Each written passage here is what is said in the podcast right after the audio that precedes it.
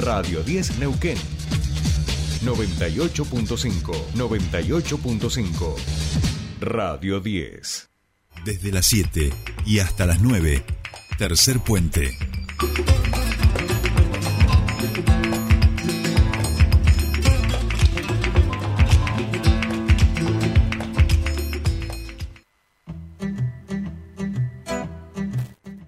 Bien, continuamos con más Tercer Puente y ahora nos venimos aquí a nuestra ciudad y a, repasar lo que ocurre con la toma Casimiro Gómez, que ya está totalmente liberada. Eh, esto fue, y si no me equivoco, creo que fue por el año 2020, eh, luego se hizo un acuerdo como para poder ir reubicando un programa de reubicación de las familias y finalmente se ha terminado. Vamos a hablar sobre este proceso eh, del cual no quiero meter la pata porque es algo un poco más complejo de lo, que estoy resumiendo con el titular del Instituto Municipal de Urbanismo y Hábitat, Marco Zapata, que ya está en comunicación con nosotros. Bienvenido a Tercer Puente, buen día, Soledad te saluda, ¿cómo estás? Hola Sole, buen día para vos, para tus compañeros de piso y para todos los vecinos de la ciudad de Neuquén. Bien, bien. Bueno, eh, ahí yo trataba de, en breves líneas, tratar de resumir un poco un proceso que en realidad es un poco más, rap, eh, más rápido, no, eh, más, más largo y un poco más complejo de, de, lo que de lo que recién contaba. Le podríamos resumir, eh, Marco, a la audiencia un poco lo que significó eh, el resultado de lo que hoy estamos viendo allí con la toma de Casimiro Gómez. Bueno, sí, como bien mencionabas, la toma Casimiro Gómez lleva más de dos años en el lugar, es una toma con la que nos encontramos eh, cuando asumió el intendente Mariano Gaido, antes de la creación del instituto. Eh, como bien mencionabas, los procesos de reubicación son procesos complejos, pero las reubicaciones son consensuadas, voluntarias, acordadas con los vecinos. Nosotros en un primer momento habíamos realizado la desocupación del distrito 7, que es la zona oeste del asentamiento de Casimiro hacia el lado de Clotier, quedando solo un pequeño sector que estaba entre el distrito 7 y el Z1. Eh, habían fracasado las negociaciones sobre gran parte del distrito 6. Luego de eso buscamos referentes válidos y comenzamos nuevamente a trabajar con ellos sobre la desocupación voluntaria del lugar. Hemos firmado 200 acuerdos.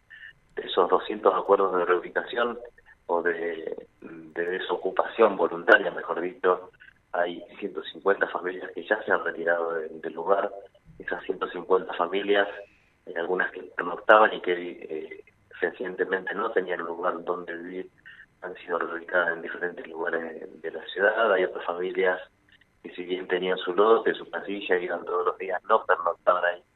Ellos han accedido a retirarse de manera voluntaria y acceder en un futuro a algún tipo de solución habitacional y hay otras que no cumplían con ningún tipo de y literalmente se han retirado su lugar. Estamos trabajando de manera paulatina desde la zona más cercana de técnica hacia el sur. Si hoy hay una gran parte liberada, estamos trabajando, si Dios quiere, es un trabajo que nos va a llevar tres semanas más para que las 200 familias que han firmado acuerdos se retiren totalmente del lugar. Eh, va a quedar solamente una pequeña parte que está abordando el Estado provincial, pero si Dios quiere el Distrito 6 debería quedar prácticamente liberado. Bien, bien. Eh, en general, ¿cuáles son los sectores a donde, bueno, están siendo reubicadas estas familias? Y en ese sentido, Marcos, preguntarte también, bueno, entiendo que están con un desarrollo y también que es paulatino, pero que también eh, viene bastante rápido en comparación a lo que podría ser un, cualquier municipio eh, del país, pienso, en relación a, lo que tiene que ver con dar soluciones eh, de habitacionales, o sea, hablamos de la cantidad de loteos sociales que hoy se están inaugurando y llevando adelante y desarrollando en la ciudad, entonces pensaba cuáles son las posibilidades reales de, en algunos casos, incluirlos dentro de estos planes de loteos sociales a estas familias, o por lo menos aparte de ellas. Bueno, una parte de ella ha sido reubicada en la manzana 34, que es un loteo que estamos llevando adelante eh, al norte de la colonia Rutal Nueva Esperanza, donde nosotros hemos finalizado la obra de agua y la obra de energía eléctrica. Estamos trabajando en estos días con CARF para lograr la electrificación domiciliaria de cada una de esas familias.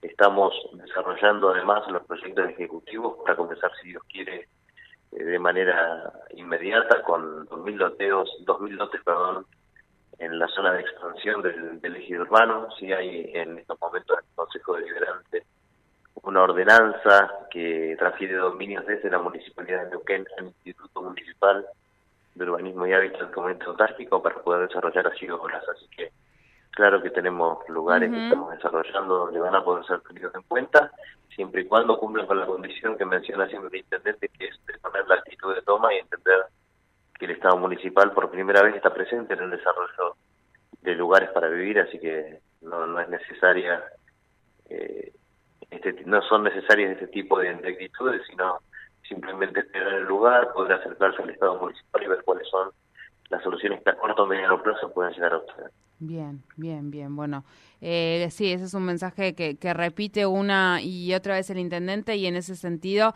eh, aprovecho, Marcos, y pregunto, eh, en, en, vistas de que estamos eh, eh, ahora con las inauguraciones, continuamente se aprueba la autorización para la transferencia de lotes de parte de la municipalidad al ámbito del Instituto Municipal para el desarrollo de diferentes loteos. Esto lo vemos continuamente con, con diferentes expedientes que van tratando en el Consejo Deliberante que, es la forma en que debe realizarse. Eh, ¿Podemos adelantar un poco de lo que se tiene en vista en relación a, al tema de loteos? ¿Cuáles serán las próximas inauguraciones que vamos a tener aquí en nuestra ciudad?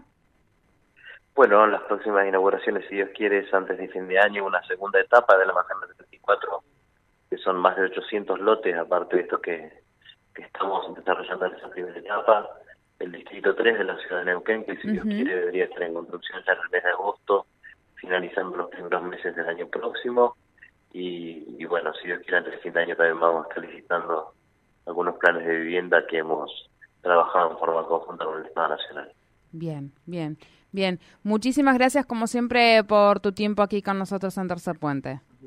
Gracias, Soledad, a vos por interesarte en el tema y a disposición cuando sí lo requiera. Muchísimas gracias. Hablábamos con Marco Zapata, él es titular del Instituto Municipal de Urbanismo y Hábitat de la ciudad de Neuquén. Hablábamos sobre este proceso, no es un proceso fácil y obviamente hablándolo desde aquí también resulta sencillo. Estamos hablando de, una necesidad eh, urgente de muchísimas familias y que tiene que ver con la vivienda. Bueno, de a poco hay que ir dando esa solución. Lo importante es que se vaya dando el paso. Seguramente en el medio habrá mucho para corregir, tanto del gobierno como como de parte de la gente que decide una actitud u otra, eh, pero lo importante es que se vayan dando pasos y obviamente en esos pasos ir corrigiendo aquello que eh, deba corregirse o mejorarse para que las familias en estado vulnerable puedan acceder a su casa propia.